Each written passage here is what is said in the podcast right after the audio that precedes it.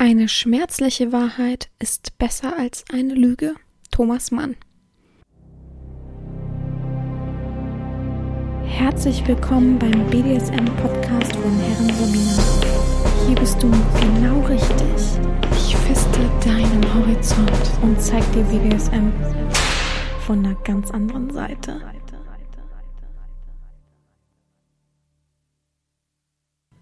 Herzlich willkommen zum BDSM-Podcast von Herren Sabina Schrägstrich macht fertig, Schrägstrich Erzieherin. Ich freue mich, dass du wieder so fleißig dabei bist und mir Gehör verschaffst. Ich sitze hier in meinem Bett, vor mir mein Mikrofon, auf dem Schoß mein Laptop, links von mir meine Wasserflasche. Puh, was kann ich noch erzählen? Hab eine Jogginghose an und einen großen Oversized Pullover und habe gerade mein erstes Stück Brot für diesen Tag. Es ist 12.40 Uhr gegessen und nehme jetzt den Podcast auf für euch und ähm, eben auch für mich. Finde ich, ist auch okay. Und ich freue mich auf jeden Fall, dass ihr die letzte Folge so fein fandet. Natürlich war es nicht wirklich richtig intensiv weiße Erotik und ich weiß auch, dass ich dieses Thema selber noch mal ein bisschen begehen muss, aber trotzdem freuen wir uns ja immer, wenn Gäste da sind und uns ein bisschen was über sich erzählen. Also danke für das positive Feedback, danke an den Menschen, der sich eröffnet hat für uns und ja, mehr gibt's glaube ich gar nicht so viel dazu zu sagen. Mich hat's sehr gefreut. Ich fand's auch sehr interessant, ähm, einfach mal eine andere Sache zu hören, anstatt äh, nur eben das wirklich Hardcore BDSM Fetisch Zeug. das Wort war zu lang, ich habe einfach jetzt irgendwas angehängt, sondern auch mal einfach was ehrlich offenes, ohne dass man eben gleich Angst haben muss, dass zu viel ins Tageslicht kommt und auch der, der Anfang ist ja auch immer interessant. Das ist ja nicht immer nur das Mittendrin oder das total Ausgelebte, sondern auch der Anfang ist mal interessant. Dieses Einsteigen von BDSM. Und ja, ich, also äh, sehr großes Interesse übrigens auch an Frag ein Studio Besucher, also Leute, die gerne Domina Studios besuchen oder besucht haben, die würde ich auch sehr gerne mal bei Frag einhaben. Sowieso, ich hätte auch gerne auch Interesse, falls ihr irgendjemanden kennt.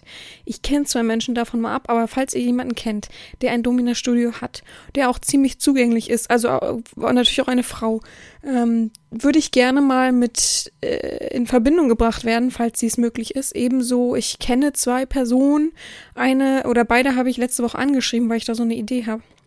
Wäre ja cool, mal so ein Leitfaden für, für einen Studiobesuch zu haben, weil ich habe nun mal kein Studio. Ich kenne das nur von früher und das war ja nun auch nicht so mega übertrieben professionell, wie es halt heutzutage wirklich gibt. So richtig äh, groß sozusagen. Und da würde ich schon gerne, ich meine jetzt keine Home-Studios, also wo jemand äh, in seinem eigenen Haus ein Zimmer hat, das meine ich nicht, sondern schon richtig ein angemietetes, gewerblich betriebenes Studio, von mir aus mit mehr Zimmern, was weiß ich.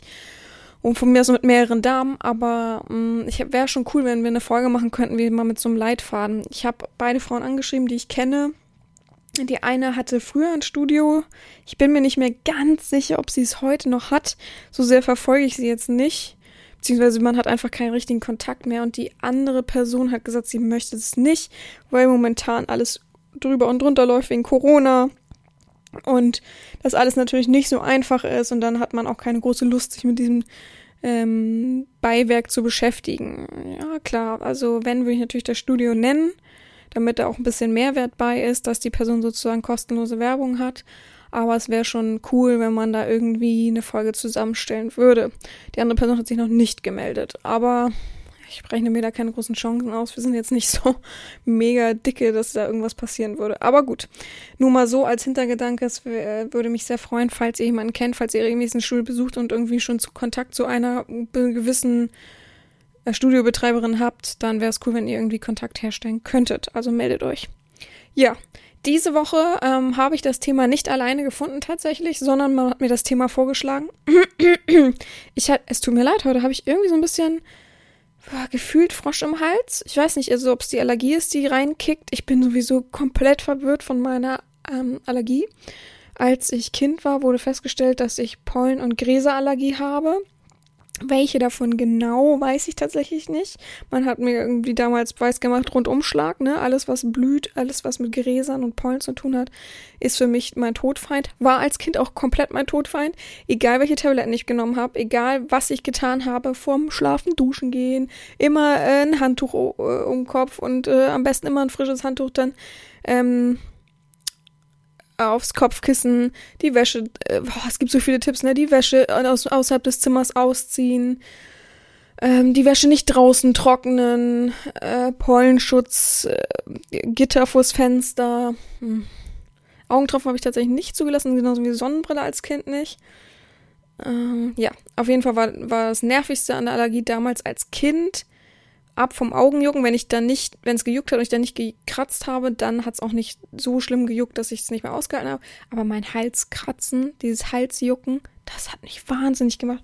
Und ich habe dann damals auch eine interessante Geschichte. Ich habe dann so einen Attest bekommen und eine Erlaubnis von meiner Mutter, dass ich im Unterricht Bonbons lutschen darf, damit das so ein bisschen befeuchtet ist und ich mich nicht quäle. Und kein Lehrer hat es erlaubt, weil es ja äh, un ungerechtfertigt ist, beziehungsweise Ungleichheit unterstützt, dass die anderen Kinder dann neidisch sind. Und ja, das ging dann bis zum Direktor hoch und ich durfte es trotzdem nie. Genauso wie ich im Sportunterricht, wenn wir dann draußen im Sommer Sport gemacht haben und um den Sportplatz gelaufen sind, vergessen wir nicht, wenn man äh, sowas hat, kann das schnell Asthma äh, verursachen, diese ganzen Allergien, wenn man da eben ähm, ach, unachtsam mit umgeht, ähm, habe ich immer gesagt, ich kann das nicht, ich fühle mich gerade unwohl, ich habe das Gefühl, ich kriege keine Luft mehr, haben die diese Pech. Ja? Deswegen habe ich dann immer einfach kein Sportzeug mitgenommen. ganz, ganz klar. Und ähm, ich durfte auch nichts während des Sportunterrichts trinken, war auch eine schöne Sache. Ja, also ich weiß nicht, warum ich so eine Hardcore-Schule hatte, aber das war auf jeden Fall traumatisch. Und das habe ich auf jeden Fall ähm, äh, ganz lange weiterhin gehabt, diese Allergiesachen. Und so seit, boah, jetzt bin ich 30, so sagen wir mal seit so fünf bis sieben Jahren ist es nicht mehr so ausgeprägt. Ich weiß nicht, woran es liegt. Ich fahre natürlich sehr, sehr oft ans Meer und bin viel im Urlaub gewesen und das weiß ich, dass das hilft. Einfach so. Also Meeresluft, salzige Luft, all solche Sachen akklimatisieren und helfen sehr, sehr gut. Aber ich weiß trotzdem. Also klar, ich weiß, dass sich alle. Ich will jetzt nicht lügen, alle acht Jahre, alle sieben Jahre, alle fünf Jahre. Ja, schön, dass ich das so gut weiß. Ähm, huch, münzt sich ja der Körper um, also entwickelt sich weiter, ähm, stößt manche Sachen ab und so weiter und lernt auch dazu. Natürlich wird das dazu spielen, aber ich habe nicht mehr so dolle Allergie wie früher. Natürlich habe ich manchmal meine Phasen, wenn ich jetzt auf einem frisch gemähten Feld sitzen würde im Hochsommer, wo überall um mich herum dann alles blüht und so, dann sterbe ich auch, also ganz klar. Aber ich muss tatsächlich keine Tabletten mehr nehmen. Ich habe dann ähm, irgendwann ähm, immer Cetirizin genommen und ja, früher wurde man davon ja noch müde. Heutzutage ist der Wirkstoff davon nicht mehr enthalten, der müde macht. Das ist so ein blöder Aberglaube. Minimal kann es noch müde machen, klar, weil es Sachen unterdrückt im Körper. Aber es ist nicht mehr so wie früher und mich nerven immer diese Kommentare mit, ja, ich nehme das auch, aber das macht immer so müde. Informiert euch doch mal, wirklich. Und ja, und jetzt habe ich es gar nicht mehr. Und jetzt zwischendurch jammern um mich herum immer Leute und sagen, oh, Allergie, Allergie. Und jetzt habe ich zum Beispiel so ein bisschen Kratzen in der Stimme und denke gleich, oh Gott, wahrscheinlich ist Allergie. Jetzt fängt es auch bei mir wieder an. Aber irgendwie, weiß ich nicht. Ich würde mich natürlich freuen, wenn es weg wäre. Es war wirklich, wirklich schlimm bei mir. Und es hat mich wirklich eingeschränkt, sodass ich manchmal gar nicht raus. Also als Kind wollte ich wirklich im Sommer nicht rausgehen. Leute, ich muss mal was mit meinem Mikrofon hier machen. Das rutscht mir immer mehr auf die Brust. Ich muss unbedingt einen neuen Ständer dafür kaufen. Oder ich habe letztens was Cooles gesehen, aber ich weiß nicht so richtig, ob das sinnvoll ist. Letztens haben Leute ihr Mikrofon so in der Hand gehabt. Das war auch sehr cool. Es ah, würde mich so interessieren, ob die Tonqualität dafür reicht. Mm, ja, gut. Ähm, so viel zu meiner Stimme. Ich hatte meine Flasche offen, wollte einen Schluck trinken, habe es nicht gemacht. Sehr toll. Sehr gut. Mhm.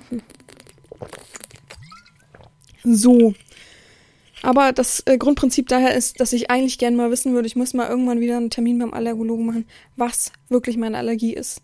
Weil ich weiß es tatsächlich nicht. Immer, wenn die sagen, oh, jetzt sind Pollen und Gräser richtig schlimm, habe ich nichts. Dann denke ich auch mal, irgendwas stimmt da nicht. Das ist nicht meine richtige Allergie, das kann ich mir nicht vorstellen. Gut, ähm, das Thema habe ich gefunden, indem ich gefragt habe, ob jemand ein Thema für mich hat tatsächlich. Und ein Sklave mir gesagt hat, ja, hier, wie wär's denn?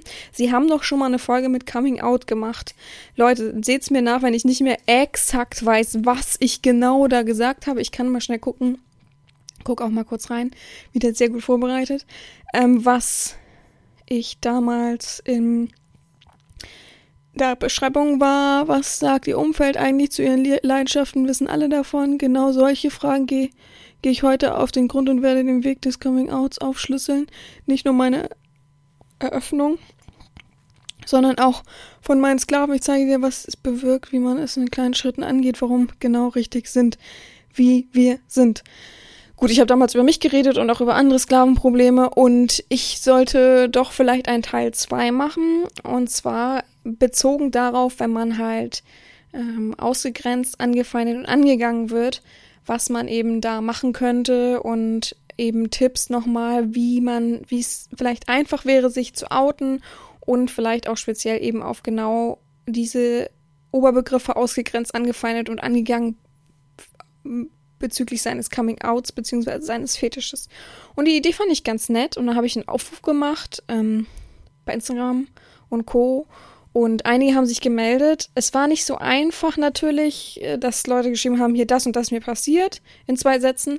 Und deswegen habe ich mir drei rausgesucht, die ich sehr, sehr interessant fand. Beziehungsweise eine Person kannte ich schon von früher. Die habe ich nochmal angeschrieben und gefragt, ob man mir das nochmal ein bisschen ausführlich aufschreiben kann. Die anderen zwei habe ich angeschrieben.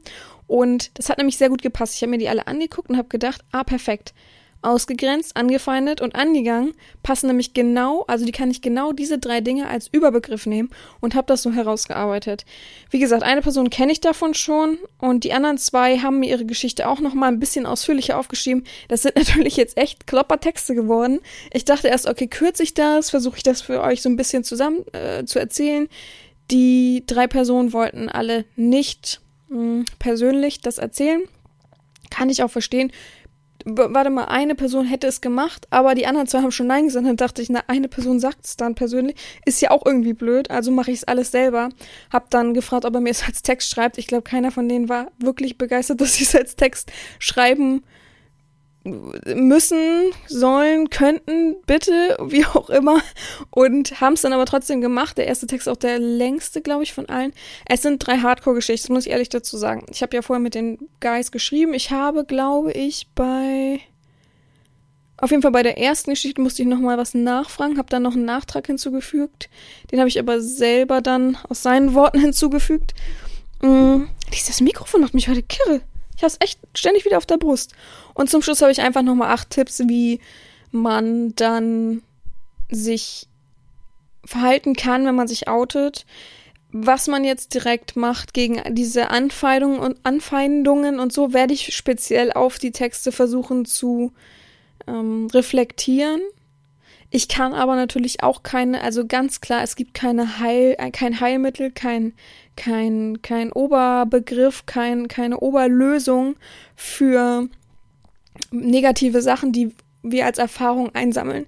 Es ist so wie in der Schule, wenn du hörst, dass Kinder gemobbt werden, zu ihren Eltern gehen und dann versucht man irgendwie eine Lösung zu finden, geht zu den Lehrern und so weiter. Es gibt da kein, kein Grundmittel, wie man wirklich helfen kann. Wenn es, sagen wir mal so, wenn das Kind in den Brunnen gefallen ist, ist es in den Brunnen gefallen.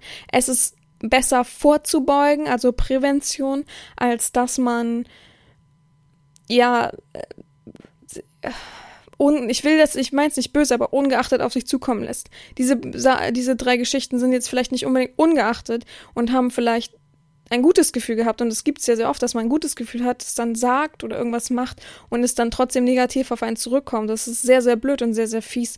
Das Wichtigste ist, dass man dann versucht, aus der Sache wieder rauszukommen Jetzt nicht, indem man sagt, nein, ich, ich habe doch nicht diesen Fetisch, sondern versucht, das irgendwie so ein bisschen gerade zu bügeln, ein bisschen zu straffen und für sich da mit erhobenen Hautes rauszugehen und zu sagen, es ist nun mal so, so bin ich nun mal.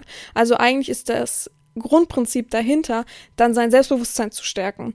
Das sollte vielleicht am Anfang schon da sein. Bevor ich mich oute, sollte man mit sich vielleicht im Reinen sein, sollte man sich spüren, sich wissen, wo man sich befindet. Das ist natürlich ziemlich schwierig. Das sind alles so wackelnde Punkte, ja.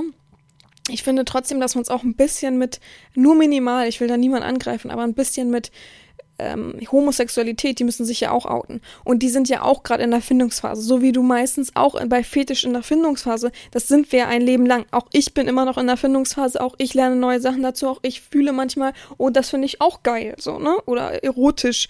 Und auch das fühle ich manchmal. Und auch da kann ich mich verändern. Eben, wir können uns alle immer noch verändern. Natürlich sind wir nie an einem festen Standpunkt. Aber irgendwo werden wir ja gemerkt haben, das ist jetzt meine Leidenschaft, das, davon möchte ich eigentlich gar nicht mehr abrücken, das bin ich so wie, äh, ja, ganz viele Fetischisten fühlen. Und erst dann sollte man sich vielleicht auch outen. Ja.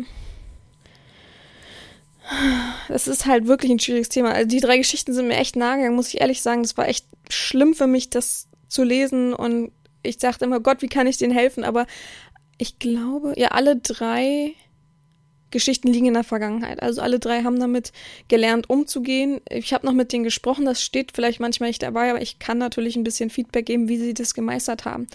Und wir sind natürlich alle drei, wir sind natürlich, die Community, meine ich mit wir, sind alle stolz auf die drei, dass die das so gemeistert haben. Und auf jeden Fall von mir aus schon mal mein Respekt dafür, dass man das so durchgestanden hat.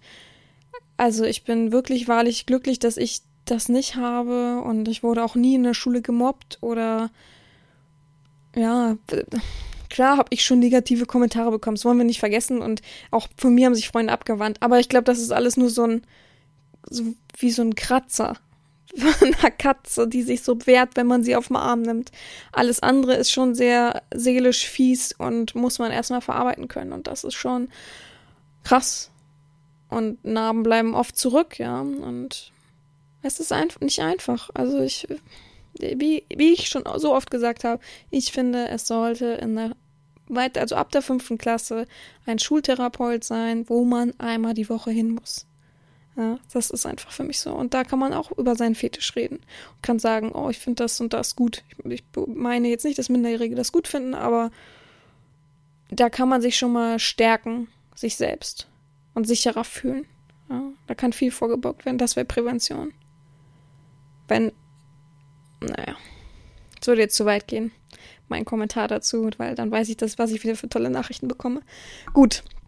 Fangen wir an mit der ersten Geschichte. Und der erste Oberbegriff ist natürlich ausgegrenzt. Haben wir ja schon am Anfang gesagt. Jetzt hätte ich gerne mein Mikrofon näher. Geht aber nicht. Na gut, man hört mich auch so. Ich mache aber mal die Beine hoch, damit wir lesen können. Oh, das ist, also es tut mir leid, wenn ich ein bisschen manchmal zwischendurch ein bisschen stocke oder so, aber ich bemühe mich auf jeden Fall alles flüssig zu lesen. Guten Morgen, Herren Sabina, Schrägstrich macht fertig, Schrägstrich erziehe Herren. Schon eine Weile verfolge ich Ihren Podcast und habe schon einige Male mich kurz davor umentschieden, Ihnen offen zu schreiben. Leider habe ich recht viele unfreundliche Erfahrungen mit meinem mit meiner Neigung machen müssen. Bei Ihnen bzw. beim Hören des Podcasts fühle ich mich aufgehoben und kann ein wenig zu mir zurückfinden. Gestern haben Sie dann den Aufruf bei Instagram geschrieben und dort habe ich meine Chance gesehen und bin über meinen inneren Schweinehund gesprungen. So einfach ist das nicht für mich. Das sollten Sie wissen, vorweg. Achso, das sollten Sie wissen, Komma, vorweg, Punkt. Wie ich eben schon sagte, habe ich viele schlechte Erfahrungen gemacht. Ob es an mir oder an anderen liegt, vermag ich heute nicht mehr zu beurteilen. Es lenkt mich schlichtweg einfach im normalen Bahn. Es lenkt mich schlichtweg einfach in normale Bahnen. Also weg vom BDSM, weg vom Fetisch und weg von mir traurig auf jeden Fall. Wenn ich das so schreibe, macht es mich traurig, aber so ist das nun mal. Da es so viele Erlebnisse gab, werde ich jetzt ein, eines meiner sehr bedeutenden, bedeutende nennen. Wenn Sie dazu Rückfragen oder an sich zu mir haben, gerne her damit. In Anführungsstrichen, ich beiße nicht, wie Sie immer im Podcast sagen. Ich habe mit 20 Jahren eine Ausbildung zum Einzelhandelskaufmann bei einer sehr bekannten Discounter angefangen. Schon mit 18 Jahren habe ich meine devote Haltung für mich gefunden und auch ein wenig mit meiner Freundin ausgelebt. In Klammern sonst nur allein mit Videos. Natürlich habe ich mich ein wenig einsam gefühlt und habe dann immer die Fühler noch gleich, nach gleichen Menschen ausgesteckt.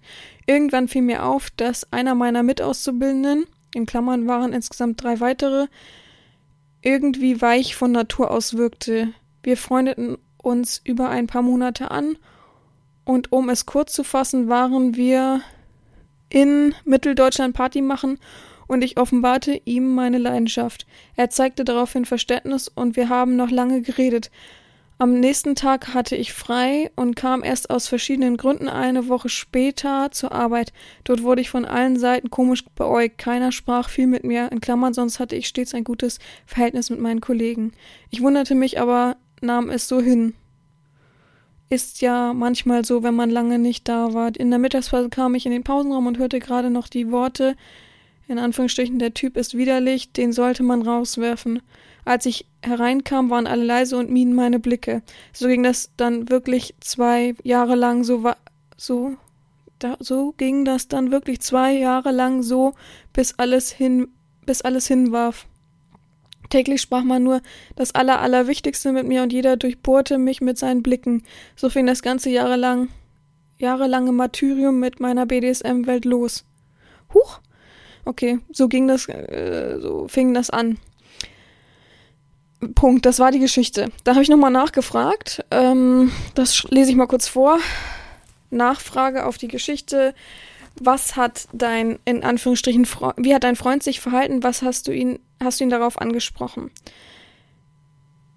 Er schrieb, ich erhielt, in Klammern, er war nach mir zwei Wochen im Urlaub, eine SMS mit der Nachricht, in Klammern, das weiß ich noch haarklein, weil ich ihn immer versucht habe anzurufen. Hallo T. Punkt, Punkt, Punkt, Punkt, also Name zensiert. Ja, ich habe es mir es mit unseren anderen Auszubildenden besprochen, weil ich doch besorgt war, dass deine Neigung uns wirklich ein bisschen einschränken wird. Nicht, dass du dann doch noch ausufernd agierst und gar unsere Damen angreifst. Mach, mach's gut. Okay, das, äh, ja, das war seine Antwort darauf. Gut, fassen wir zusammen. Der Mensch macht eine Ausbildung, fühlt sich ziemlich alleine mit seiner Neigung, hat diese Neigung schon gefunden über zwei Jahre.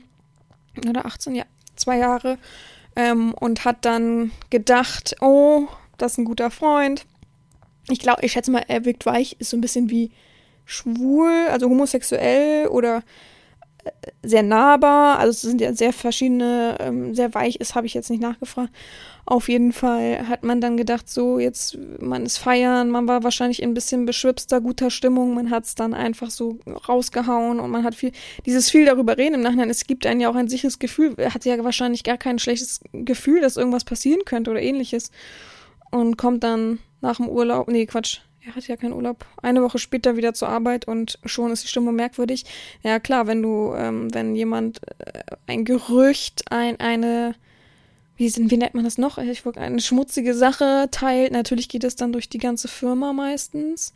Und ich schätze mal, so war es dann auch. Erst die Auszubildenden und das ging dann immer weiter, wenn selbst die anderen Kollegen nicht mit einem gesprochen haben. Ja, ist schon krass. Also, was hat er geschrieben? Es ging das dann wirklich zwei Jahre lang so, bis ich alles hin war. Hat also seine Ausbildung wahrscheinlich abgebrochen. Zwei Jahre auch krass, ne? Zwei Jahre das so durchzuziehen. Aber dann hätte er es doch fast geschafft eigentlich. Aber wahrscheinlich dann alles so psychisch so hardcore, dass man dann ja nicht mal mehr die Ausbildungsprüfung, wollte ich gerade sagen, schafft, sondern dann irgendwann sagt, hier und nicht weiter, ich kann einfach nicht mehr. Der psychische Druck muss ja auch so groß sein. Zwei Jahre lang gehst du jeden Tag zur Arbeit und keiner redet nur das aller, aller reden sie mit dir. Also ich will gar nicht wissen, wie es in der Berufsschule war. Wir hätten natürlich sehr, sehr viel nachfragen können noch. Also, persönliche Meinung, ich stelle mir das jetzt richtig hardcore vor, so wie er es auch geschrieben hat. Mhm, offenes Gespräch suchen.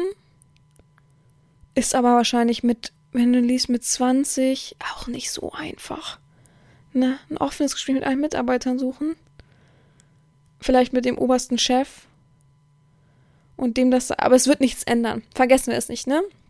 Es wird nichts ändern an der Situation, dass man sich unwohl fühlt, dass man sich einsam fühlt, dass alle mit einem komisch agieren. Selbst wenn man den Chef äh, konsultiert und sagt dann, ich fühle mich unwohl, das und das ist rausgekommen und es ist meine persönliche Neigung, damit ist es ja nichts Verwerfliches, nichts Strafbares, so und so. Ähm, der sagt dann, ja, okay, klar. Also hat man einen guten Chef, sagt er, ja, das ist dein Privatleben, das hat hier nichts zu suchen. Ich hau nochmal auf den Tisch, dass alle wieder normal mit dir sind, aber selbst wenn der Chef auf den Tisch haut, keiner wird normal mehr mit ihm agieren. Und wenn der Druck so groß ist, wie würdest du dich dann auf die Abschlussprüfung alles vorbereiten? Wer weiß, vergessen wir mal nicht, dass die anderen Auszubildenden ja auch mit in der Berufsschule sind. Also ich, ich, bin der Meinung, man geht zur Berufsschule, ne? Es, es wäre jetzt schlechte Allgemeinbildung, wenn ich es nicht wissen würde. Ähm, und die haben es vielleicht dann auch in der Klasse weitererzählt. Also das ist schon krass. Und ich finde schon krass, dass keiner der Menschen sagt, ja, scheiße. Also, ich kann nur das als Beispiel geben. Ich hatte, ich habe eine neue Freunde kennengelernt, wie das klingt. Ich habe eine neue Person kennengelernt. Ich war auf so, wie so einer Hausparty, so einer Geburtstagsfeier und habe dann eine äh, Frau kennengelernt, Mädchen kennengelernt. Ich weiß immer nicht, ob man Frau oder Mädchen sagt.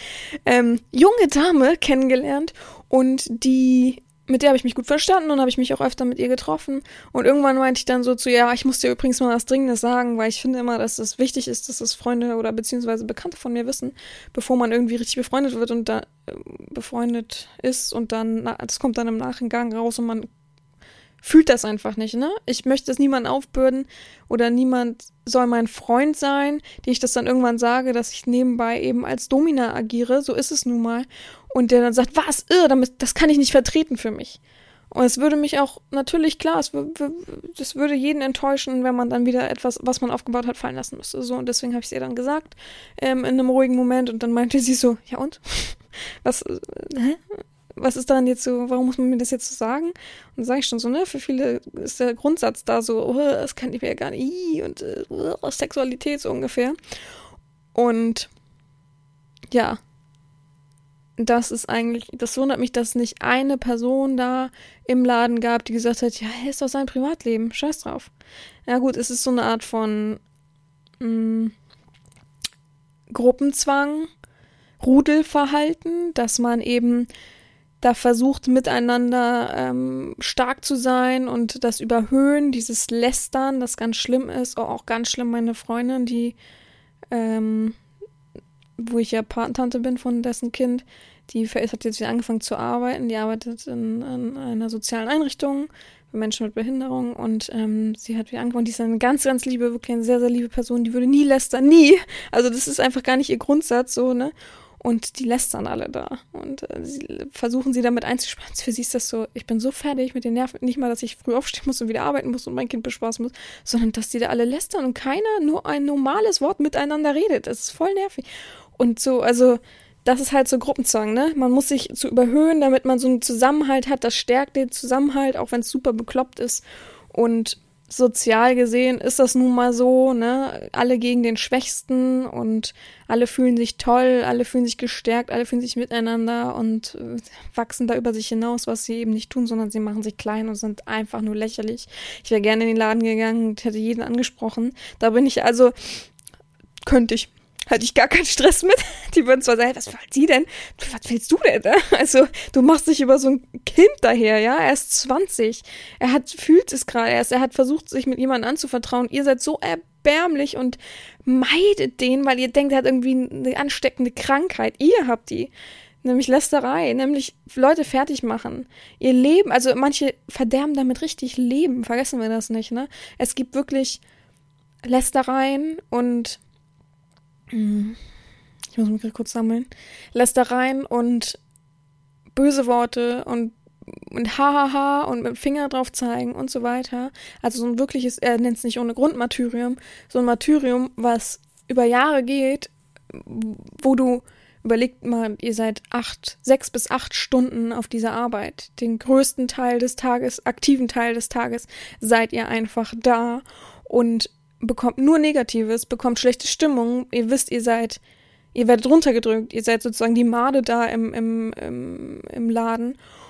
Und das macht Leute fertig. Und manche haben eben nicht das Ego, sich da wieder rauszukämpfen. Manche haben nicht den Mut, drüber zu stehen. Und klar würde jetzt jemand sagen, der es nicht versteht, das ist ja nur Erotik. Ne? Das ist ja nichts so weltgravierendes, dass man sich deswegen, ja, Gott bewahre, ähm, Mm, ne, Schlimmeres antut, nennen wir es mal so. Aber es ist für manche so. Manche sind schon unsicher und haben nicht das dickste Selbstbewusstsein im Leben, was, was so wichtig wäre. Und das, äh, ja, ich möchte so viele gerne davor schützen, aber es passiert so vielen. Und Mobbing und sowas ist nie cool. Also Mobbing ist wirklich hardcore und das ist letztendlich ja auch Mobbing. Ne? Wegen einer Einstellung, wegen etwas, was man mag, sagt man i und grenzt jemand aus und alle lachen über einen, alle sagen widerlich und so weiter und machen einen fertig Tag für Tag. Echt, wirklich, also ihr werdet es noch hören, ähm, ganz zum Schluss, was auch, auch geht, deswegen will ich es nicht vorgreifen, aber also wirklich, ich, ich, ich bin, bin damit früh konfrontiert worden das klingt jetzt komisch, aber bei mir in der Schule hat sich damals ein Mädchen vor die Bahn geworfen, weil sie gemobbt wurde. Ähm, die war, glaube ich, so, so, so, so ein Gothic-Anhängerin oder so. Ich weiß nicht genau, sagt man das so, aber so mit schwarzen Haaren und schwarz, super schwarz geschminkt und so Musik gehört und so. Und war ein bisschen fülliger und ihre Klasse hat sie halt nur fertig gemacht und ihr Elternhaus war wohl auch nicht sehr, sehr toll. Also alles prasselte auf sie ein und ähm, wir hatten so ein Bahnübergang. Es war so eine Brücke und da hat sie sich runtergestoßen. Und ähm, was ich das Schlimmste überhaupt fand, war am nächsten Tag, wie alle aus ihrer Klasse geheuchelt haben und im, ich weiß nicht, wie das erklärt, aber man ist in meiner Schule so reingegangen und unten war dann, also wenn man reingegangen ist, war rechts so das Sekretariat und dahinter war noch Hausmeister, glaube ich, und dahinter war noch, also alles an der rechten Seite und links war das ähm, Lehrerzimmer. Auf jeden Fall ist man so ein breiteren Flur, Flur längs gegangen und dann kam so eine Aula, aber in diesem breiteren Flur, Flur war dann ganz viele Bilder von ihr, Kerzen, schwarze Kerzen auch noch und irgendwelche äh, traurigen Botschaften und dann ähm, wurde irgendwie eine Trauerfeier von der Schule veranstaltet, was ich auch äh, richtig finde. Die Schule sollte sich schon dafür einsetzen. Ähm, und da wurde dann so ein, äh, wurde, hab, stand die Klasse vorne von ihr und hat dann wirklich so, oh, sie war immer beliebt, bababa. Und ich, also ich war noch ziemlich jung, ich glaube, ich war fünfte oder sechste Klasse, sechste Klasse würde ich behaupten. Und ähm, konnte das natürlich alles noch nicht so wahrnehmen, aber damals habe ich schon gedacht, was für also sorry, aber warum? Warum heucheln die, ne? Und dann hatten wir, oh Gott, das war so schlimm. Also, das bereue ich auch. Aber ähm, weil ich dann so Ärger gekriegt habe in der Schule, ich weiß aber auch nicht warum, ähm, weil ich eben, weil ich die Wahrheit gesagt habe wahrscheinlich, weil ich ehrlich war. Und dann haben wir, hatte jede Klasse so zwei Stu Schulstunden lang das Thema Mobbing. Und in unserer Klasse wurde auch jemand sehr, sehr hart gemobbt. Heute noch, wenn ich lese, es gibt so eine Facebook-Gruppe, die wollten so ein Klassentreffen haben, da haben sie ihn schon wieder gemobbt. Habe ich auch was reingeschrieben, aber gut. Und ähm, zwei, zwei oder drei Leute, sogar eine meiner damals besten Freundinnen wurde gemobbt in meiner Klasse. Wobei Mobbing schwierig ist. Auf jeden Fall wurde die beleidigt und ausgelacht. Und da haben wir so einen Stuhlkreis gemacht in der Einstellung, das weiß ich noch. Und dann kam, ich weiß gar nicht mehr welche, ich weiß, dass es ein Mann war, aber ich bin mir nicht sicher, welcher Lehrer das war. Und dann haben wir so geredet und dann hat er irgendwann zum Schluss gesagt, habt ihr denn noch Fragen, so, ne? Und dann habe ich mich gemeldet und habe gesagt, warum heuchelt die andere Klasse? Sie haben sie fertig gemacht. Jeder wusste das in der Schule. Jeder hat sie fertig gemacht. Alle haben sie ausgelacht. Jeder hat mit Finger auf sie gezeigt. Ähm, und jetzt tun sie so und heulen. Und dann habe ich richtig Ärger bekommen. Hab ich, hat, hat er gesagt, dass die Frage ist unnötig und sowas stellt man nicht in Frage, echte Trauer, babababa. Und dann habe ich, bin ich, glaube ich, musste ich, glaube ich, zum, äh, zum Direktor oder so. Also ich habe richtig Ärger für diese Frage bekommen. Dachte ich, was? Und da, seitdem habe ich das so im Kopf, dieses Thema, und denke mir, boah, ne, da heulen sie dann alle und alle heucheln. Naja, ähm, anderes Thema, aber also es ist schon krass. Ne? Es kann schon jemanden sehr, sehr weit treiben und was macht man in so einer, man, am besten entgeht man der Situation. Ähm, wenn es nicht aufhört, kann man, bevor man abbricht, kann man fragen, weil Berufsschule, kannst du dich ja noch gerade so verdrücken, dann reden die halt schlecht über dich. Dann setzt du dich halt in der Ecke und sitzt das so ein bisschen aus, auch wenn es kacke ist. Ich kann es aber, also ich äh, fühle das total, dass das scheiße ist und das einen belastet. Aber muss man dann aussitzen. Ähm, vielleicht strengt man sich auch so sehr an, dass man eine Klasse überspringen kann also ein, ein Lehrjahr verkürzen kann. Das höre ich ja immer wieder, dass man das machen kann. Und ja, man kann sich halt versetzen lassen, ne? Da es ein sehr bekannter großer Discounter war, würde ich mal behaupten, dass man sich sogar in eine andere Filiale einfach von diesem Discounter um äh, versetzen lassen kann. Und dann wird es gleich offen ansprechen. Ich wurde in der anderen Dings gemobbt. Ähm, der hat ein Geheimnis von mir ausgeplaudert. Ich möchte das vielleicht gar nicht so in den Raum stellen, das Geheimnis. Wenn es rauskommt, ist es auch okay, aber ich äh, kann das nicht dulden und so. Also wirklich selbstbewusst auftreten und so. Das wäre so mein Ratschlag. Aber auch natürlich nicht für alle anwendbar. Wir kommen zum nächsten Thema und das nächste Thema ist angefeindet. Ich lese vor. Das, die Geschichte ist jetzt nicht so mega lang, aber wir versuchen es hoch. Sorry. Das war das Geräusch des Ständers. des Mikrofonständers. So. Meine Geschichte ist leider gar nicht schön, aber wie sollte es auch anders sein? Eigentlich ist die Geschichte einfach zu erzählen. Ich habe mich bei einer kleinen Familienrunde geoutet von meinem Onkel, meiner Mutter, meiner Oma und meinem Stiefvater. Ich muss dazu sagen, dass ich mich immer gut bei meiner Familie aufgehoben gefühlt habe, nie Probleme hatte und eigentlich auch eine sehr gute Kindheit hatte. Als ich mich geoutet habe, war ich 28 Jahre. Es platzte nach drei Eierlikören und so wunderbarer Stimmung aus mir heraus. Alle fassten es super auf und lobten mich für meine Offenheit. Meine Mutter weinte, weil sie dachte, auf, auf mir liegt so viel Druck, dass ich schon Depressionen hatte. In Klammern hatte und habe ich nicht. Nur mein Onkel fand das alles nicht so lustig und schön. Er hatte angefangen, mich auszulachen und zu und zu, in Anführungsstrichen, laut zu sagen zu mir laut Well zu sagen. Wenn ich eine Frage beantwortete. Danach verlief der Abend so weiter, wir tranken weiter, doch mein Onkel blieb mir ein Feind. Nach und nach piesagte er mich mit Worten und dummen Sprüchen. Egal wie normal das Gespräch verlief, immer wenn ich was sagte, kamen Sprüche wie Was willst du denn, du Wurst? Geh lieber zu deiner Dominanote, du Spast. Spast steht da, naja, gut. Und so weiter. Ich möchte die richtige schlimme Sache nicht schreiben, weil es doch so weit ginge und mich auch heute noch verletzte. Keiner meiner Familienangehörigen vermochte ihn zu stoppen. Hör doch auf jetzt, bitte, sagte meine Oma immer wieder zu ihm. Aber alles half nichts. Zum Schluss schaukelten sich alle so hoch, dass er mich beschimpfte und nach mir ein Feuerzeug warf. Daraufhin ging ich. Danach fiel es mir schwer, zu meiner Familie wieder Vertrauen zu fassen und alle bemühten sich. Okay, zu meinem Onkel habe ich bis heute keinen Kontakt mehr. Er hat nun eine neue Freundin und die meinte wohl zu meiner Oma, dass er wo jetzt wohl anders denke und sich wohl, okay, entschuldigen möchte. Ich möchte ihn nie wiedersehen. Ja, krasse Geschichte. Also, das meine ich jetzt nicht böse, aber kennt ihr es nicht auch, dass in der Familie immer ein Querulant ist? Wo man immer weiß, der hat so einen eingeschränkten Horizont. Der wird nichts akzeptieren. Der wird wieder äh, das und das dazu sagen müssen. Oder der immer seine eigene Meinung hat und man weiß, die Meinung ist falsch. Trotzdem muss er sie sagen. Trotzdem muss er nochmal darauf beharren. Ja, also das Richtige und Wichtige ist, glaube ich, dass man keinen Kontakt, also den erstmal meidet. Warum sollte man mit ihm auch noch weiter? Man braucht da braucht man nicht diskutieren. Wer jetzt gleich beschimpft und sowas. Also da, entweder hat er sich sehr auf Chips getreten gefühlt, weil er auch irgendwie sowas mag, oder er hat sowas mal im Fernsehen gesehen und findet das ganz, ganz schlimm, dass sowas in der Familie, also halt eingeschränktes Denken, ja, ganz klar. Ich glaube, es ist der richtige, richtige, richtige Weg dazu, gar keinen Kontakt zu haben. Ja, manche würden jetzt sagen, man kann Entschuldigung annehmen, manche würden sagen, nee, lass es. Ich persönlich bin immer der Meinung, dass ähm, man solche Menschen im Leben nicht braucht was soll der jetzt für eine Riesenwandlung haben, nur weil eine andere Freundin da ist? Vielleicht will der das auch nur für die Freundin machen. Also ich würde immer an Nebenaspekte denken. Warum sich jetzt wieder öffnen? Warum überhaupt auf ihn zugehen? Ne? Wenn er es so ernst meinen würde, wird er einen Brief schreiben oder was weiß ich, so, wenn ihm so viel daran gelegen ist. Also, ja, man braucht ja nicht auf fremde Worte vertrauen, so ungefähr. Also, ja, ist krass. Also, ich frage mich, warum die ihn nicht rausgeschmissen haben. Die scheinen denen ja alle hörig zu sein.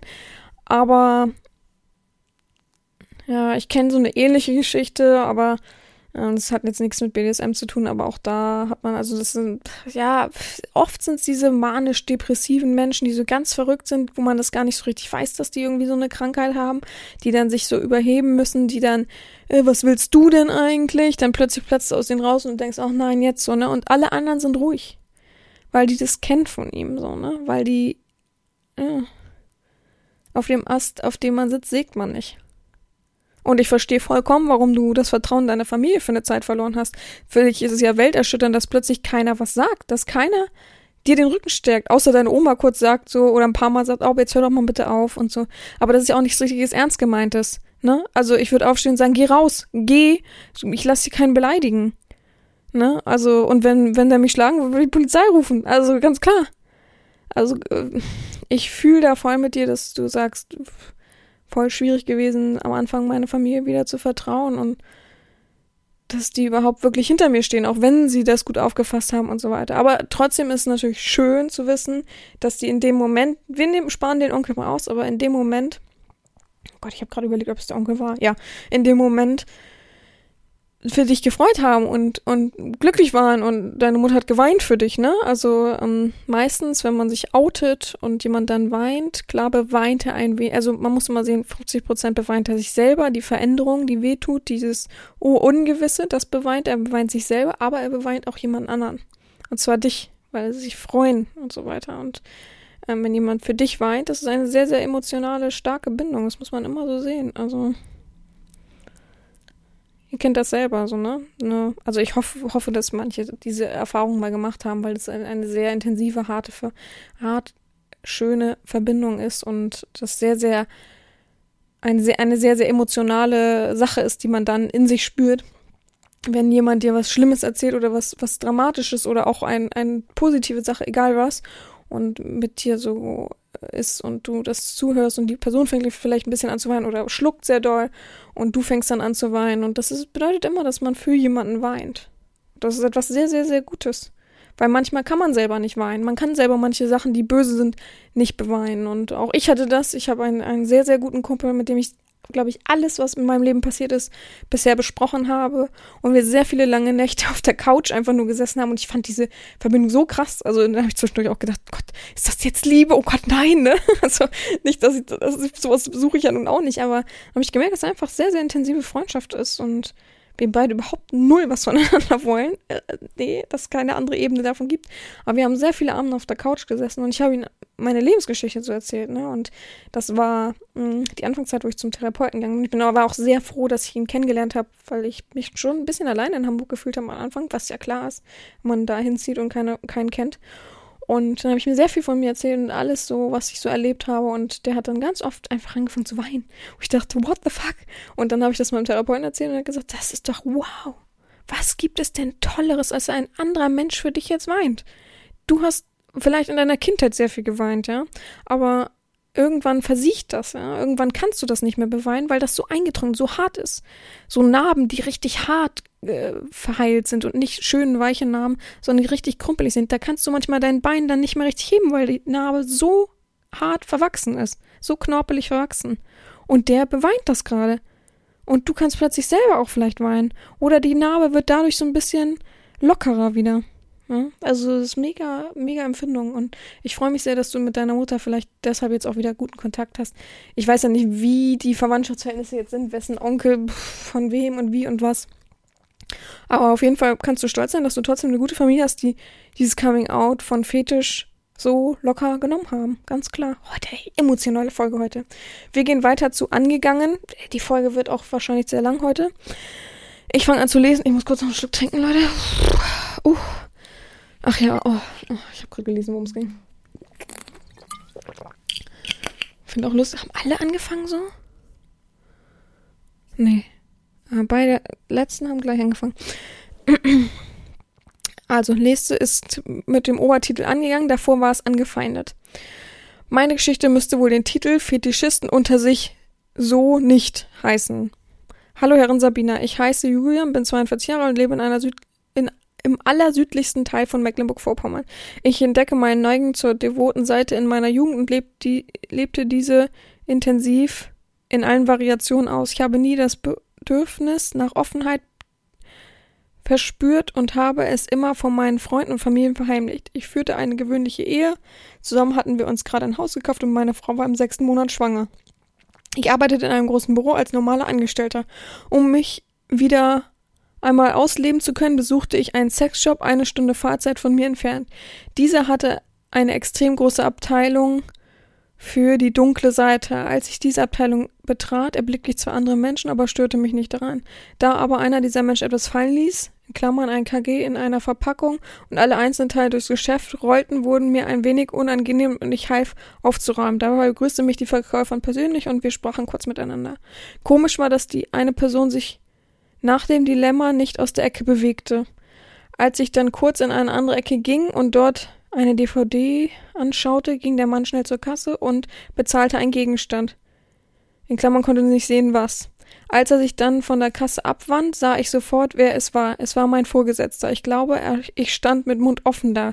Gar nicht böse gemeint, aber das war ja meine Welt, mein Geheimnis und er machte auch sowas? Fragezeichen.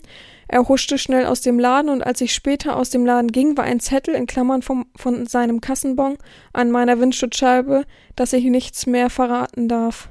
Dass ich? Also, dass ich nichts verraten darf. Ich will die Geschichte hier abkürzen. Es wurde von Tag zu Tag nach dieser Botschaft gesteigert. Es ging von Nachrichten bis komischen Drohanrufen. Einmal wurde mir die Einmal wurde mir die Reifen zerstochen, in meinem Bürocontainer lagen Spielzeug, Sexspielzeuge, Webseiten auf dem Dienst-PC waren offen von Einschlägen Erotikseiten. Ich versuchte dies mehrmals, abzuwenden und sagte ihm, dass alles okay ist, aber er kam von seinem Pferd nicht runter. Nach über sechs Monaten der Folter von seiner Seite vertraute ich mich meiner Frau an. Unsere Kinder waren gerade ein paar, unser Kind war gerade ein paar Monate und sie nahmen dies alles sehr gefasst auf. Ich wechselte nach weiteren sechs Monaten meinen Job und war den Menschen los, aber trotzdem blieb bei mir eine große Angst. In Klammern bin eigentlich ein sehr selbstbewusster Mensch, also alles für mich sehr neu. Ich habe bis heute Angst, dass er vor meiner Tür steht und mich niederprügelt. Das war die Geschichte. Am Anfang so ausführlich und zum Schluss super kurz abgekürzt. Ach, krass. Also. Er hat ja versucht. Ich habe versucht mehrmals es abzuwenden und sagte ihm, dass alles okay ist, aber er kam von seinem Pferd nicht runter. Ja, also er hat solche Panik gehabt, dass jemand erzählt, dass er, er muss ja Fetischist sein. Er hat ein KG fallen lassen, also die Verpackung eines KGs. Er hat also Interesse dran gehabt. Kann mir nicht vorstellen, dass er dagegen gekommen ist, wenn die da eh standen. Es war ja ruhig so, ne? Er wäre durch Gegend gelaufen oder keine Ahnung. Auf jeden Fall hat er ja auch irgendwas gekauft. Verrückterweise hätte ich persönlich nichts gekauft, wenn ich Angst hätte, erwischt zu werden. Oder? Ich wäre aus dem Laden gegangen. An ihm vorbei, die haben sich ja eh unterhalten, dann wäre ich rausgegangen so. Aber vielleicht wollte er unbedingt diesen KG oder irgendwie Weiß ich auch nicht. Auf jeden Fall. Ja, krass. Fetischisten unter sich, er hat schon recht, so nicht. Das ist das, was ich eben sagen wollte, ne? Also es gibt tatsächlich sogar Gleichgesinnte, die sich miteinander, gegeneinander fertig machen. Und das ist wirklich das, was mich am meisten betrübt. Klar ist das andere alles hardcore schlimm, alles hundertprozentig schlimm. Jede Geschichte für sich. Keins ist schlimmer oder keins ist besser, wie auch immer. Aber warum müsst ihr wenn ihr andere Fetischisten seht, die fertig machen? Was bringt euch das? Ich weiß, die meisten machen das, weil sie selber ein minderwertiges Selbstbewusstsein haben, Selbstbewusst Selbst Selbstwertgefühl haben und dieses eben versuchen dadurch zu kompensieren und sich stärker zu machen. Das verstehe ich. Aber echt, also da dürft ihr euch wirklich gerne mal eine dicke Backpfeife geben und mal ein bisschen an euch arbeiten, weil das ist doch wirklich bitter, was ich hier lese, ne? Also das ist auch die erste Geschichte, wo ich sowas Hardcore-mäßiges lese. Es gibt schon viele, die sich gegenseitig fertig machen und beleidigen und gerade übers Netz und dann fiese Sachen schicken an, an Verwandte und Familie. Also es gibt schon schlimme Sachen, aber das, ähm, dass man Autoreifen zersticht, ist ja klar, warum sollte ein Autoreifen zerstochen sein? Ne? Äh, es wird schon Hand und Fuß haben, dass der Mensch das dann war. Und es ist ja nicht ohne Grund dann. Aber, was bringt einem das? Okay, der andere. Äh, das ist ja so gestört. Also, sorry, aber es ist wirklich gestört. Man, ich fühle mich mal in die Person rein, die da in dem Laden waren. Jetzt nicht der, der Erzähler dieser ähm, Erfahrung. Ich bin da und plötzlich kommt jemand rein. Ich, hoch, lass was fallen. Oh, oh Gott, das ist ja mein. Äh, Untergebener, wollte ich gerade sagen. naja, auf jeden Fall ist ja ein Angestellter aus mein, meiner Firma und ich bin ja eigentlich davor gesagt, oh Gott, oh Gott, der darf das nicht erfahren. Oh, nimm mir mal an, dann bricht meine Welt zusammen, dann verlässt sich meine Frau, oh, dann habe ich ja gar nichts mehr, und dann verliere ich meinen Job. Oh Gott, der muss okay im Riesenwahn und Stress gewesen sein, in dem Moment. Dieser Wahn und Stress nimmt ja auch wieder ab. Der ist ja nicht konstant auf 180. Ähm, dann geht man raus und sagt, verrat aber nix. Ist ja auch noch okay, das zu schreiben ist ja nur nicht so, man hätte bitte schreiben können, ganz klar. Bitte sag aber nichts oder lass uns morgen mal reden. Auch okay. Aber dann so ausufern zu sein und selbst, dass der Typ mit ihm gesprochen hat und gesagt, ey, alles ist gut, ne? Ich will nichts verraten. Lass das einfach. Und der weitermacht. Ist doch krass. Was bringt ihm das, ihm jetzt Sexspielzeug in die Schublade dazu machen, ihm jetzt am PC einfach offene Pornoseiten hinzustellen? Was bringt ihm das?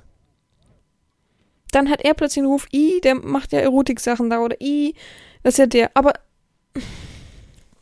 Solange es keinen anderen belästigt, ist es, glaube ich, kein Kündigungsgrund, soweit ich es weiß, beziehungsweise wenn, wäre es ja nur ein Abmahngrund. Aber es heißt ja, er ist ja der Vorgesetzte, er wollte das dann finden, ihn zu.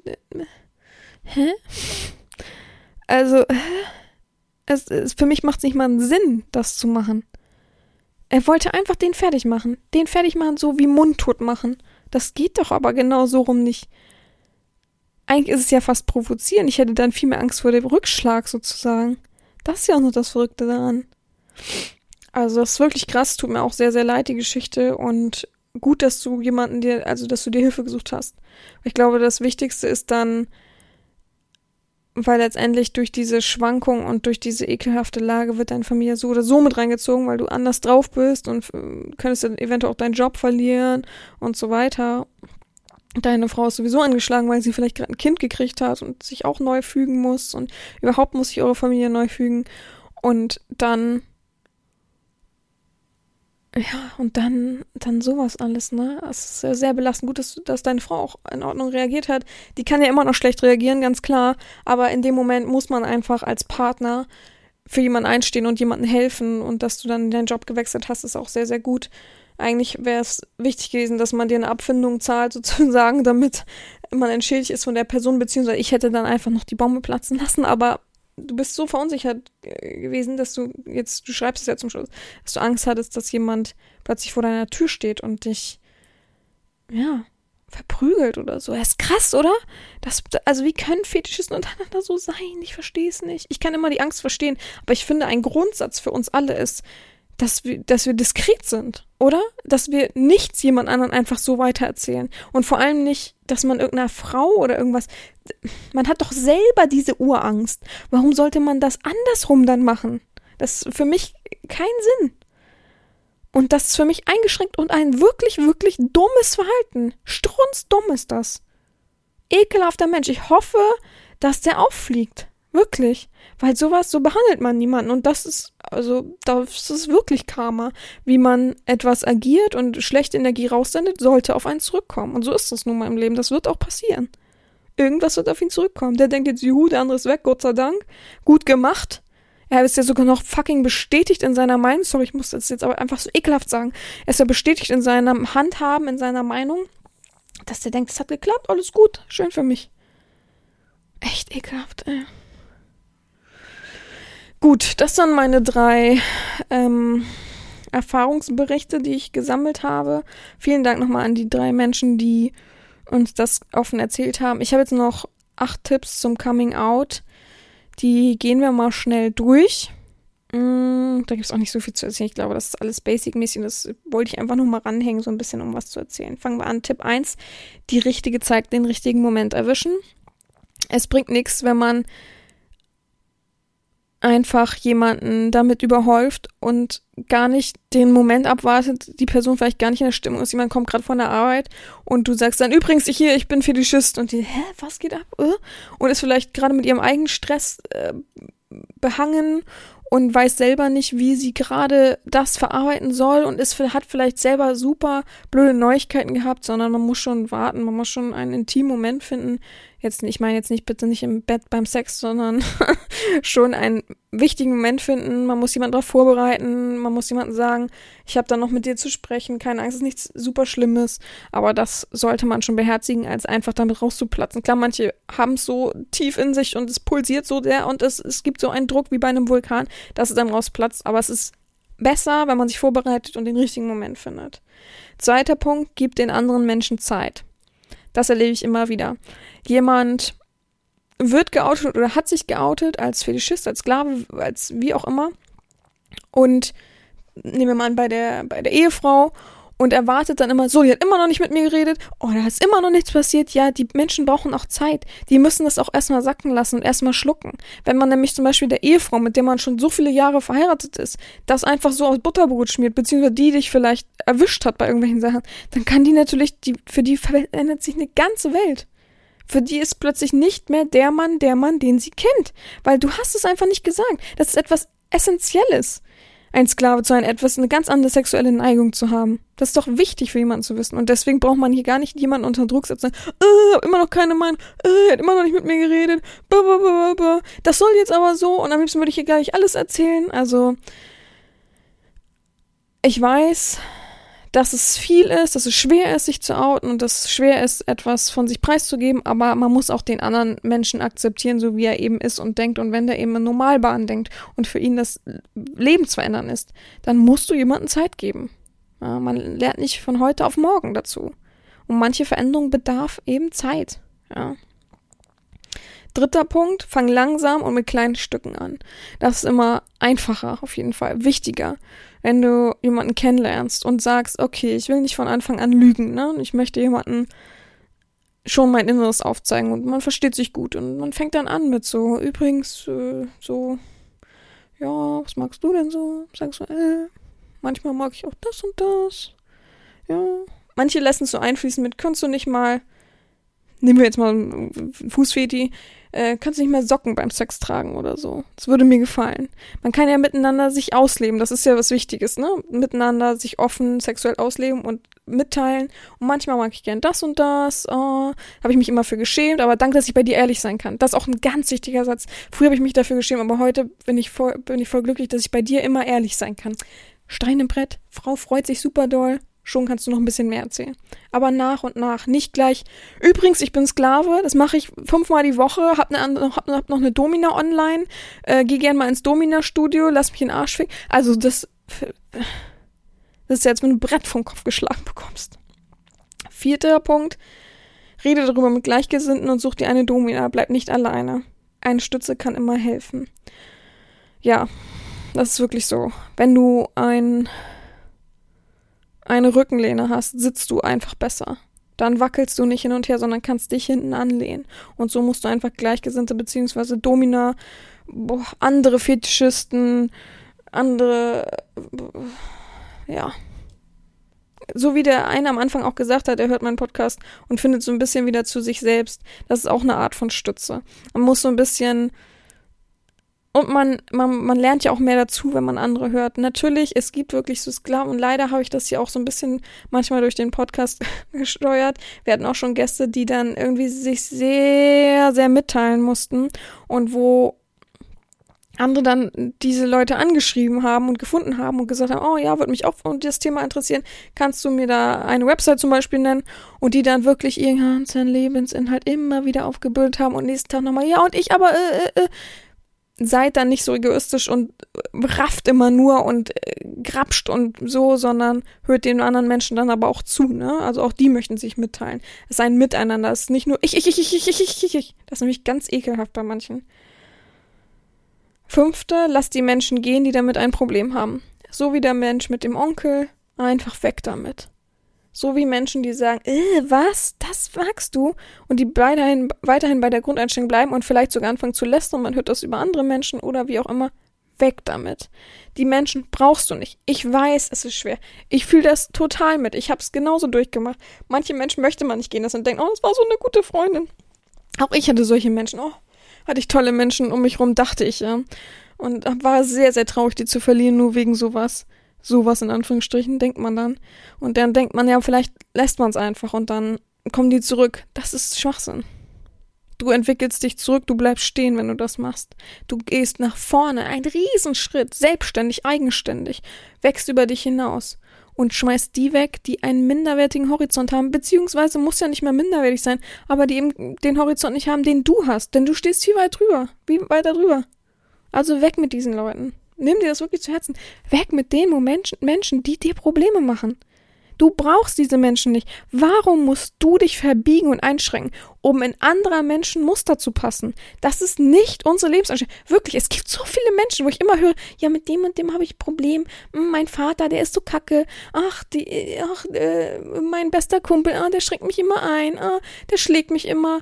Äh, also ich habe wirklich Leute, die gesagt haben, mein bester Kumpel schlägt mich. Da denke ich, warum? Denn noch mit dem bekannt sein? Also, das, ich weiß, es gibt so eine Abhängigkeitssache, das gibt es auch in Freundschafts- oder Familienverhältnissen, nicht nur in dieses, in diesem typischen Beziehungsstatus, wo Schläger oder Schlägerinnen immer ähm, sehr, sehr gut psychisch ihre Opfer einlullen können und so weiter. Das gibt's auch in Familie und Freundschaften. Aber wirklich, nehmt euch ein Herz. Ihr seid dann trotzdem nicht alleine. Ja. Schmeißt die weg. Ihr werdet schon diese Tür, die ihr da zuschließt und wirklich abschließt und verrammelt, dass diese Person nie wieder zu euch durchdringen kann mit ihrer negativen Energie, die öffnet 50 andere Türen und da gibt's dann 50 andere Freunde hinter. Diese eine Person schränkt euch sogar ein, andere Menschen kennenzulernen. Und egal ob's, oh, es ist ja nun mal mein Vater, oh, das ist nun mal Familie. Äh, äh. Ich hoffe nicht, dass du so denkst, weil das ist Quatsch. Man braucht diese Menschen nicht. Okay, die haben euch zur Welt gebracht, ja. Aber dafür fordern sie viel zu viel. Negative Menschen weg aus eurem Leben. Nur so könnt ihr euch weiterentwickeln. Ihr braucht das nicht. Ich bin das beste Beispiel. Ich habe jetzt seit, weiß ich nicht, jetzt bin ich 30, fünf, mindestens fünf Jahren keinen Kontakt mehr zu meiner Mutter. Nichts mehr, null. Ich höre natürlich manchmal von meinem Vater, sie hat da angerufen, sie hat das gemacht, was weiß ich. Aber das tangiert mich in keiner Weise mehr. Das juckt mich nicht mehr. Ich finde es manchmal interessant, einfach so interessant, ja. So wie wenn man, ach, Herr Müller hat schon wieder seinen Einkaufsladen für zwei Tage zugemacht, weil er auf die Kari in, äh, weil er auf die Malediven fliegt. Interessant. So, so finde ich es dann so, ne? Aber sonst bin ich so vor diesen negativen Menschen nicht mehr zu haben. Der hat mich immer wie an so einem Gummiband hinten immer wieder zurückgezogen. Ich hatte immer Kopfschmerzen. Ich habe immer wieder da meine Gedanken hingeführt. Und diese ganze Energie ist verschwendet gewesen. Und übrigens, negative Energie macht euch krank, die macht Krebs und so weiter. Ja? Also weg damit. Echt, mich, manchen Leuten nerven mich damit. Oh ja, oh mein Vater ist ja so blöd. Oh, oh der Kumpel, oh, ich musste da trotzdem hin, weil irgendeine dumme Ausrede, irgendeine dumme Ausrede. Nervt mich damit nicht, dann schreibt mir das auch nicht mehr. Wenn ihr da bleibt, ich das fünfmal gesagt habe, dann tschüss. Oh, das regt mich jedes Mal auf, muss ich immer eine Tirade raus. ähm, Punkt Nummer 6. Du musst dich nicht outen. Also es ist ganz klar, ne? Klar reden wir viel darüber und ich weiß, dass es auch befreiender ist, aber manche Menschen möchten einfach ihr kleines Geheimnis haben. Manche Menschen fühlen sich auch sehr, sehr wohl in diesem kleinen Geheimnis und bleiben auch dabei, auch wenn sie verheiratet sind und was weiß ich und sonst was für Lebenssituationen haben. Du musst es nicht outen. Wenn du es nicht willst, dann ist es auch vollkommen okay. Es ist ja dein Leben. Es ist dein Körper. Klar, es ist unfair vom Grundprinzip her, dass du jemanden hintergehst, weil du nicht direkt hintergehst, ne, aber weil du um sie herumschlängelst und deine eigene zweites Leben hast sozusagen, aber es ist immer noch dein Inneres. Und wenn du dein Inneres nicht weiter öffnen willst, dann ist das so. Das kann man auch akzeptieren. Das kann man für sich selber akzeptieren und sagen, ich möchte mich einfach nicht outen. Fertig. Nummer sieben, je früher, desto besser. Ja, das war es eben, was ich meinte. Also am besten, wenn du eine Beziehung eingehst, gleich am Anfang schon darüber reden. Du musst nicht sagen, ich habe eine Domina, ich äh, besuche mal eine Schule, ich lass mir den Arsch pumpen. Aber man kann schon sagen, ich habe die und die Neigung, ich finde das interessant und so weiter, weil ich glaube, das erleichtert dir eine Beziehung und eine richtig offene Beziehung, wo der Partner alles weiß, ist zehn Uhr angenehmer, als dass du immer dein Geheimnis hast und immer, ah, ich will nicht, ah, aufpassen, nicht, dass sie das entdeckt. Ne? Das ist schwieriger, schwierigeres Leben. Nummer acht Übung macht den Meister. Umso mehr du jemandem erzählst, umso mehr stehst du hinter dir. Genau, Übung macht den Meister. Du, lernst dazu, unser Gehirn lernt dazu, äh, unser Körper tatsächlich durch Selbstbewusstsein, der das ausstrahlt und so weiter, lernt dazu, wenn du einer Person das erzählst, die nimmt das positiv auf, erzählst es deinem nächsten Kumpel dir auch und es geht immer so weiter und schon merkst du, ja, ich habe genug Leute hinter mir. Es gibt genug Menschen, die es positiv sehen. So wie wir auch alle im Podcast das sagen. Es gibt auch genug Positives. Ne? Es gibt genug Menschen, die hinter einem stehen können und sagen können, ja, du bist genau richtig, wie du bist. Ist doch vollkommen okay. Und umso einfacher wird es für dich nach und nach auch anderen Leuten neue Freunde und so weiter zu erzählen. Ich habe das auch, ja. Wenn ich das mittlerweile jemandem erzähle, ist das so. Am Anfang habe ich mir, oh Gott, oh Gott, jetzt muss ich das noch der Person erzählen. Ich weiß noch, wie ich das meinem Vater erzähle, was für ein Stress das für mich war vorher. Und jetzt ist es für mich, ne, dann ist es halt so. Ich lebe so. Es ist meine Lebenseinstellung, meine Grundeinstellung, meine Gefühlslage bin das jetzt nicht jedem im Bauch, der, der nichts mit sonst mit meinem normalen äh, sexuellen Leben zu tun hat, würde ich jetzt auch nicht unbedingt was dazu sagen. Oder die an sich damit tangiert sind. So ist das halt. Aber wenn ich jetzt wirklich Freunde oder irgendwas kennenlerne, die mich darauf ansprechen oder ich, ich sage so, ne, das und das fühle ich total, gar kein Problem mehr. Null Problem mehr. Aber ich, ich weiß immer, ich sitze immer in einer anderen Position, das ist ganz klar. Das sage ich noch zum Schluss jetzt hier. Ich sitze immer noch in einer einfacheren Position, dass ich eben dominant bin, dass ich gerne über Männern stehe, dass ich die gern fertig mache, dass ich die gern benutze, als dass jemand sagt, ich bin weich, ich bin schwach sozusagen, ja, so über, über ähm, übertrieben gesprochen. Ich bin gerne der, kleine Löffel, ich bin gerne ein Sklave, ist ja auch ein schwieriges Wort. Ich finde übrigens, man sollte ein schönes Wort dafür einfügen. Ich finde, es sollte was Schöneres geben. Ich finde diese Begriffe nicht schön einfach. Also ich bin unterwürfig, ich bin devot und ich habe gerne eine dominante Person über mir. Ja, das ist leider immer noch heutzutage ein Grund für viele zu denken, schwacher Typ, voll der Loser, ba ba ba. Und das eben negativ zu werten. Ja, das ist natürlich viel, viel schwieriger, als dass ich sage, ich bin einfach gern dominant, ne? Also ich mag es gerne, wenn die Männer unter mir sind. Das klingt schon wieder sehr toll. Gut, das war die zweite Folge des Coming Outs sozusagen. Und ich freue mich übrigens über Themen. Haut gerne raus, wenn ihr noch irgendwas hören wollt von mir. Ja, ich bin müde. Ich mache heute keinen Sport. Heute Samstag und Sonntag sind ja immer meine sportfreien Tage. Ich mache weiterhin übrigens Sport, meine Workouts. Moment, letzte Woche bin ich nicht einmal aufs Laufband gegangen, bin ich ehrlich mit euch. Ich hatte keine Motivation. Ich habe Montag angefangen, Sport zu machen. Es war Hardcore-Workout, zwei Stück habe ich gemacht, zwei Workouts. Danach war ich fix und fertig. Danach bin ich noch riesengroße Runde draußen spazieren gegangen, da ging das noch. Und Dienstag habe ich gedacht, mein Bein zerreißt mir. Ich weiß nicht warum. In der Kniekehle, wahrscheinlich habe ich mich einfach zu überanstrengt. In der Kniekehle hat es gebrannt in der linken, als wenn mir meine Bänder unten zerreißen, zum Fuß hin. Und dann habe ich einen Tag Pause gemacht. Nächsten Tag ging es einigermaßen, habe ich aber noch einen Tag Pause gemacht, weil ich dachte, besser ist besser, nicht, dass ich jetzt wieder reinstarte und wieder den nächsten Tag rum, rumheul. Ähm, weil ich konnte echt nicht aufstehen. Ich konnte einfach nicht aufstehen. Es hat so weh getan. Nach kurzen Laufen ging es dann, aber verrückt. Und dann habe ich erst äh, Donnerstag, also vor, ja, vorgestern angefangen, habe dann wieder ein gutes Workout gemacht für Oberschenkel. Ich habe ein neues Programm angefangen, ich bei dem anderen wieder durch war. Habe Oberschenkel-Workout gemacht. Ich habe gefühlt 300 Kniebeugen gemacht. Also es war so viele Kniebeugen für dieses Workout. Es ging nur darum, dass man Squats halt richtig präzise gut lernt, dass man genau weiß, wie es funktioniert. Ich finde übrigens, hätten die am Anfang machen können, dass es so das Standardprogramm wäre. Haben die aber natürlich nicht. Jetzt mache ich es erst. Und ich habe so viel Kniebeugen gemacht, so viel extreme Kniebeugen, dass ich so ein Muskelkater bis heute habe. Das war so krass. Und gestern habe ich dann ein normales Workout nur gemacht. Und wollte noch spazieren, es war aber zu kalt, es war so eisig, es war echt zu eisig. Und bin dann eine kleine Runde spazieren gegangen, im Gegensatz zu sonst meinen Runden. Und heute noch habe ich Muskelkater in den Oberschenkel, wenn ich mich hinsetze, manchmal au und schmeiß mich immer so halb hin. Also echt, ich muss wieder in Form kommen. Also ich bin ja in Form, ich, ich nehme weiterhin ab, Gott sei Dank. Das Teil oder das Intervallfasten ist wirklich Baba, da kann ich, das kann ich nur jedem empfehlen, dass man eben weiterhin abnimmt, auch wenn man dann eben manchmal an Sport mangelt. Und für mich geht es beim Sport ja mehr um Muskelaufbau, dass ich ähm, aktiver und fitter bin, als dass ich durch den Sport richtig abnehme. Mm. Mm. Und ich muss aber nächste Woche wieder mit Cardio anfangen. Das ist echt wichtig.